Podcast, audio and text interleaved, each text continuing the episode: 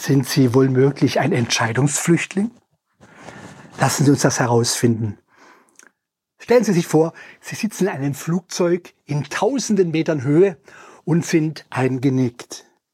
Plötzlich werden Sie unsanft aufgefordert, das Flugzeug zu verlassen.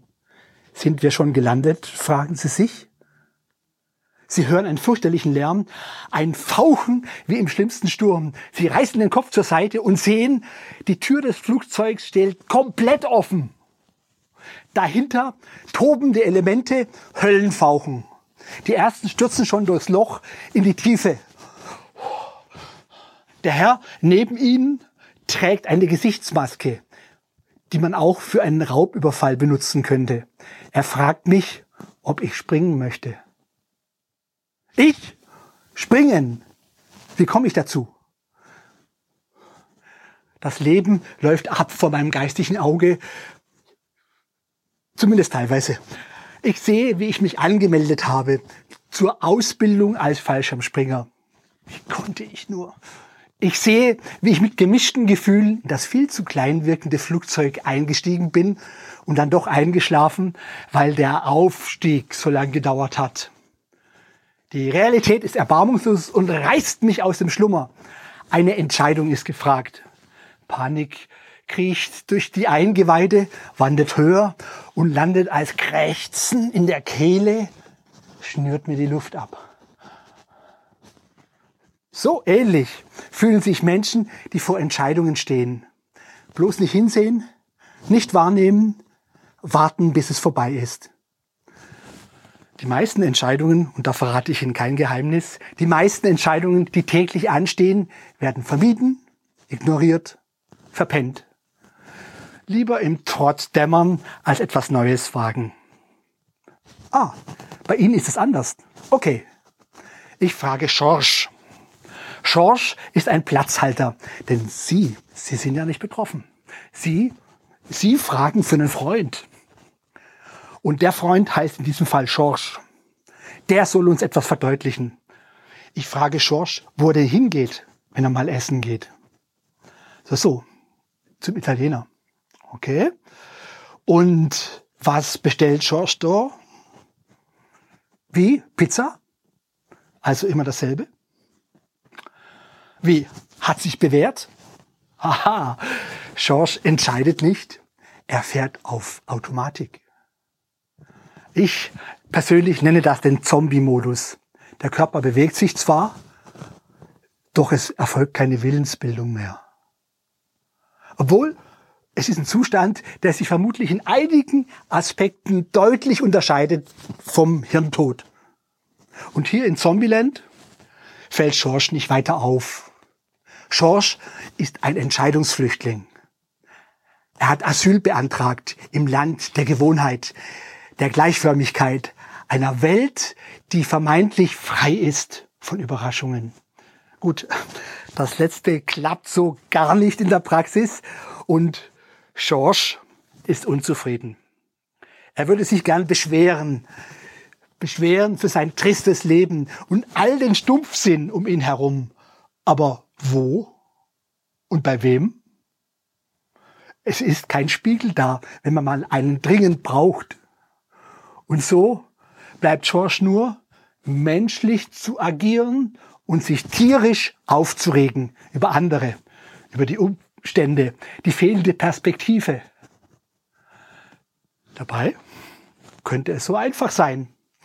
Es könnte so viel besser laufen für George, wenn er ein bisschen mehr Mut hätte, mehr Selbstvertrauen, mehr Vertrauen in seine Entscheidungen.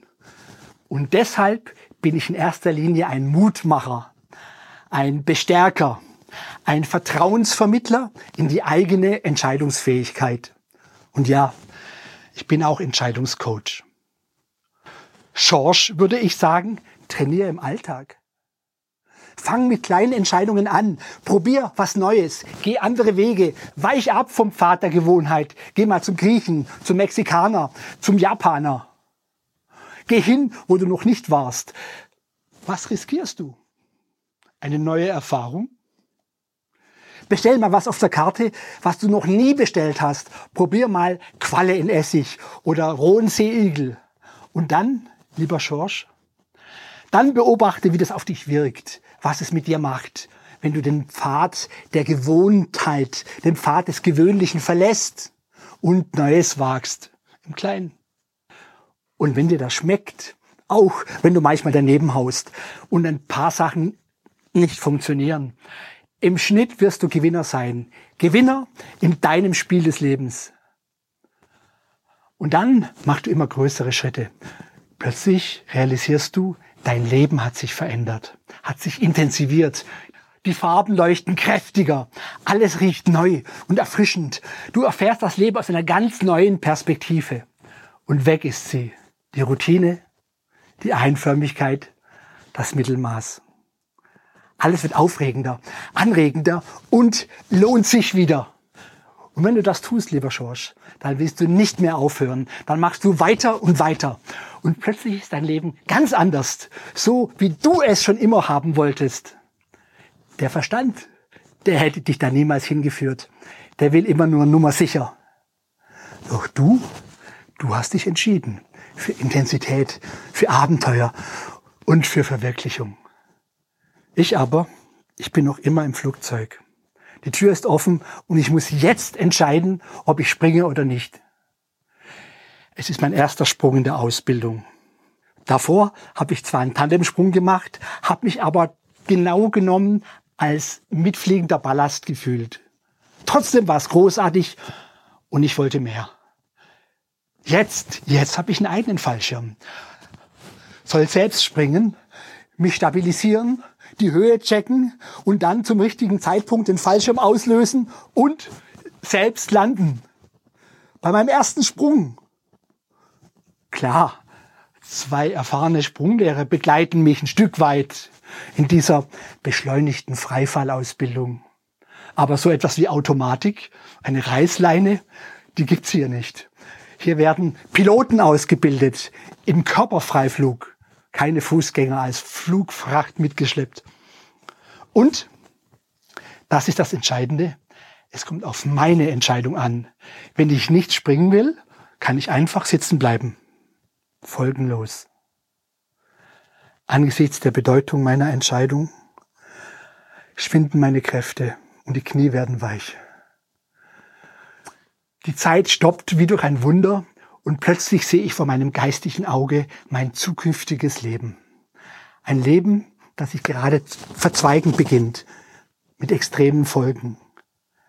Bleibe ich sitzen, dann bleibt alles so, wie es ist. Ich gehe morgens zur Arbeit und abends nach Hause. Wie immer. Nichts ändert sich, nur ein Gefühl kommt hinzu. Das Gefühl, eine wichtige Chance verpasst zu haben. Eine Entscheidung, die mein Leben hätte ändern können. Und das unbestimmte Gefühl, versagt zu haben. Versagt von mir selbst. Nicht den Mut gehabt zu haben und mich selbst verraten zu haben. Doch das Gefühl kann ich wegdrücken. Durch Verbissenheit, durch Wegducken in Mittelmäßigkeit, durch das verstärkte Gefühl, mich erholen zu müssen. Ständig. Ständig diese Bleimüdigkeit. Es erschauert mich. Mein geistiges Auge schwenkt zu Alternative B. Ich springe. Ich wage es. Ich riskiere es und sehe, wie sich mein Leben grundlegend verändert. Diese eine Entscheidung, diese eine Entscheidung wird mir das Gefühl geben, dass ich es schaffen kann, auch wenn es schwierig ist, dass ich ein starkes Fundament gewinne für zukünftige Entscheidungen. Das Gefühl, dass ich es wagen kann, auch in Bereichen, die gewöhnungsbedürftig sind. Ich fordere eine Gehaltserhöhung, klar. Ich spreche den Wunschpartner an, der eben noch völlig außerhalb meiner Reichweite schien. Warum nicht? Ich wage einen Heiratsantrag. Klar doch was auch immer kommen mag. Jedes Mal werde ich es herholen können. Das Gefühl, mich entschieden zu haben, mich entscheiden zu können, den Sprung gewagt zu haben. Damit wird alles leichter. Jede Entscheidung ist eine Grundlage für alle zukünftigen Entscheidungen.